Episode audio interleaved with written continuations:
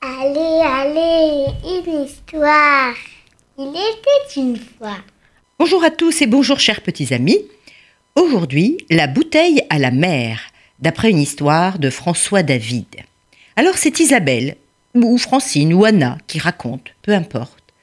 Comment ne pas se sentir concerné, touché par ce genre d'histoire intemporelle et sans frontières Maman, papa, qu'ils paraissent simples ces deux mots.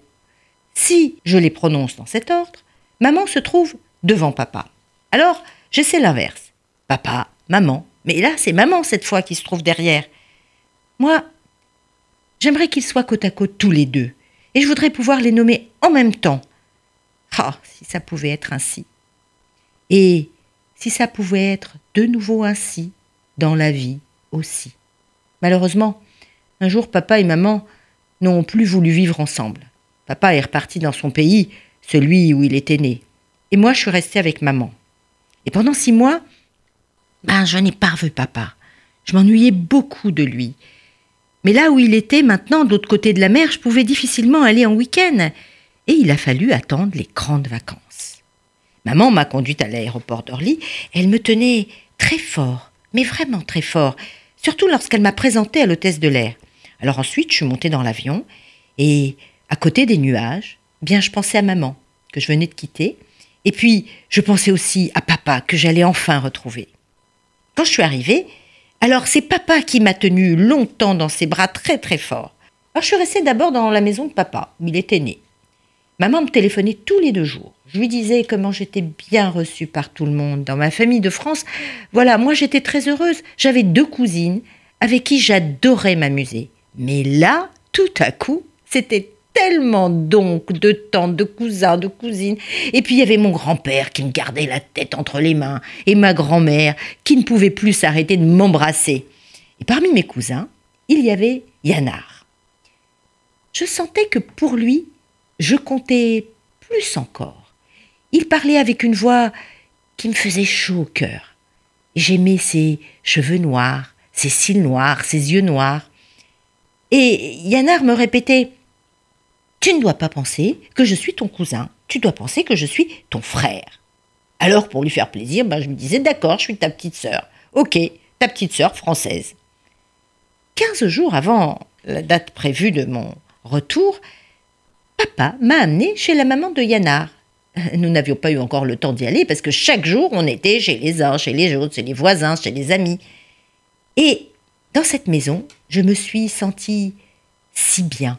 Elle se trouvait au bord de la mer, et la nuit, je m'endormais avec les vagues. Et puis tante Alia, alors, était adorable avec moi. Elle me chouchoutait. Elle avait constamment peur que je manque de quelque chose ou que je n'ai pas encore assez mangé. Et puis surtout, il y avait Yanar, mon cousin. Enfin, euh, mon frère. La seule chose qui me gênait, mais qui me gênait vraiment, c'était que là-bas, il n'y avait pas le téléphone. Parce que j'aurais voulu, j'aurais vraiment voulu entendre maman et tout lui raconter en direct. Et puis en plus, dans ses courriers, elle me demandait mon adresse, alors je lui écrivais au dos de l'enveloppe. La fois d'après, j'ai mis l'adresse dans la lettre et maman me l'a redemandé encore. Et puis elle m'a dit Mais pourquoi tu as barré un passage? Mais moi, je n'avais rien barré du tout. Alors je lui demandais à papa Papa, pourquoi tu as lu mes lettres Bah oui, tu as raison, je. Mais je te promets, je ne le ferai plus. Mais tu sais, je les ai même pas lues. Je voulais juste barrer l'adresse, c'est tout. C'est tout? C'est tout? Mais comment tu peux me dire ça, papa? Mais qu'est-ce que ça peut te faire qu'elle connaisse l'adresse, puisque dans trois jours je serai repartie Trois jours plus tard, j'étais toujours chez Tante Alia. Et les jours d'après, et les semaines suivantes aussi. Papa avait repris son travail, et je recevais cette fois les lettres de maman, mais elle me posait plus de questions sur l'adresse.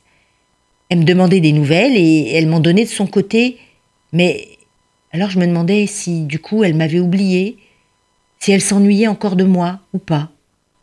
Mais rien n'était normal dans cette situation. J'aurais dû reprendre l'école en France depuis déjà plus d'un mois.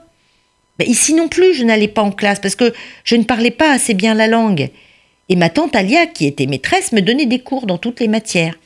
Et elle ne s'énervait jamais. Elle m'apprenait aussi des danses. J'adorais ça. J'étais chouchoutée, j'étais adorée. Mais le soir, je mettais longtemps à m'endormir parce que je ne sentais plus sur mes joues les baisers de maman. Un jour, Yannar m'a annoncé que et les grands, ils vont m'emmener pêcher avec eux au loin des côtes. Ah bon, loin? Mais loin comment? Loin, très très loin. Oh, écoute, Yannar, Yannar, s'il te plaît, il faut que tu me rendes un service. Voilà, je voudrais que tu jettes dans la mer cette bouteille quand tu seras très loin. Très très loin. Ah bon? Et pourquoi? Ben, euh, ben, je veux savoir si elle revient ou pas.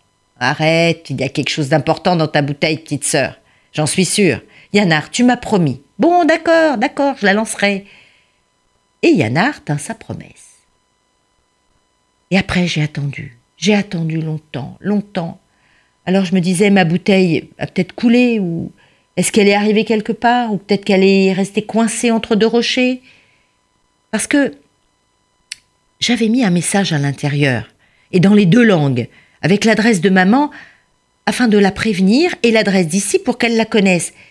Mais je me commençais à me demander si quelqu'un allait trouver la bouteille. Or, un jour, tout à coup, maman, mais maman apparut devant la fenêtre. C'est impossible, dit papa. Qu'est-ce que tu fais ici? Comment as-tu pu trouver l'adresse? Eh bien, tout simplement, elle flottait sur l'eau. Mais que veux-tu dire? Mais que viens-tu faire? Tu le sais ce que je viens faire. Ah mais non, tu crois pouvoir la ramener À ce moment, ma tante Alia a fait signe à mon père. Et il lui a fait signe de se taire. Elle s'est approchée de maman, elle l'a regardée longuement dans les yeux, et puis elle s'est retournée vers moi. Tu voudrais repartir avec ta mère? Alors, triste, je fis signe que oui avec la tête. Et papa a voulu reprendre la parole, mais écoute. Et là, ma tante Alia, de nouveau, l'en a empêché. Et puis elle s'est adressée à maman. C'est ta fille aussi. Et elle va repartir avec toi. C'est d'accord. Mais est-ce que, oui, oui, avant qu'elle ne finisse, oui, je le promets, elle reviendra. Cela n'a pas été facile pour maman l'année d'après, au mois de juillet, quand elle m'a ramenée à Orly. Et elle me serra très très fort, je sentais son angoisse. Et puis je suis retournée habiter alors chez Tante Alia et Yannar. C'était bien, c'était merveilleux. Je suis revenue en France après, à la date prévue, comme promis. Et là, maman m'a serré fort contre elle, tellement fort. Alors, je lui tendis mon cadeau, spécial pour elle. Une petite bouteille, et dans la bouteille, toute la mémoire de la mère, MER. Alors, euh, vous voyez une belle histoire d'amour, et c'est vraiment la bouteille à la mer, M-E accent grave, R-E. Au revoir à tous.